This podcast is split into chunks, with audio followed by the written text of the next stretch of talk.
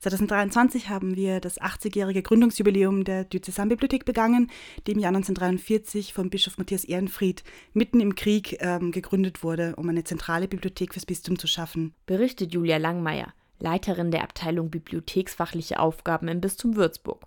Doch natürlich gibt es nicht erst seit 80 Jahren eine Bibliothek im Bistum Würzburg. Unsere Bibliothek hat Vorgängerbibliotheken, die eben bis ins Mittelalter zurückreichen, aber seit der Säkularisation gab es keine zentrale kirchliche Bibliothek des Bistums mehr.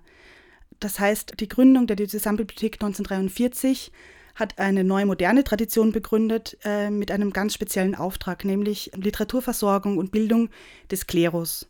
Zum Klerus gehören alle, die geweiht sind, also Diakone, Priester und Bischöfe.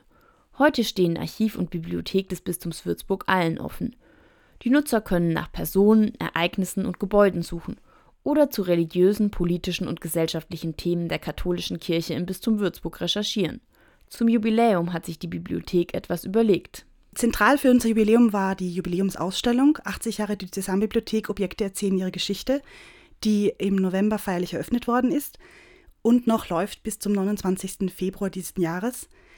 In dieser Ausstellung wird ein Querschnitt gezeigt über die Entwicklung der Diözesanbibliothek von ihrer Gründung und dem Grundstock der Bestände bis hin zu den äh, modernen Sondersammlungen, die wir besitzen. Doch es gibt nicht nur diese Ausstellung, sondern auch eine weitere, erklärt Julia Langmeier. Anlässlich des Bibelsonntags hat die Bibliothek aus ihrer umfangreichen Bibelsammlung vier verschiedene Bibelübersetzungen ausgewählt. Aus diesen Bibelübersetzungen wurde das Tagesevangelium des Bibelsonntags eingelesen und in unserem Lesesaal werden wir eine kleine Hörstation anbieten, wo Interessierte sich diese Evangelienstelle in verschiedenen Übersetzungen anhören können.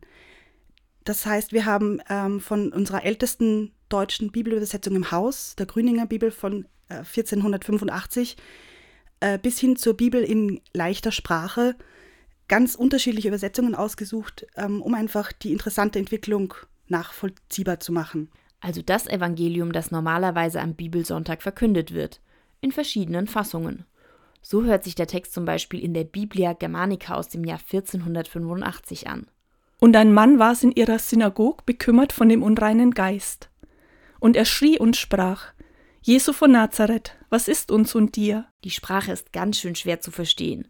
Außer der Biblia Germanica werden noch die Lutherbibel, die Einheitsübersetzung, das ist die, die normalerweise im Gottesdienst verwendet wird, und die Bibel in leichter Sprache vorgestellt.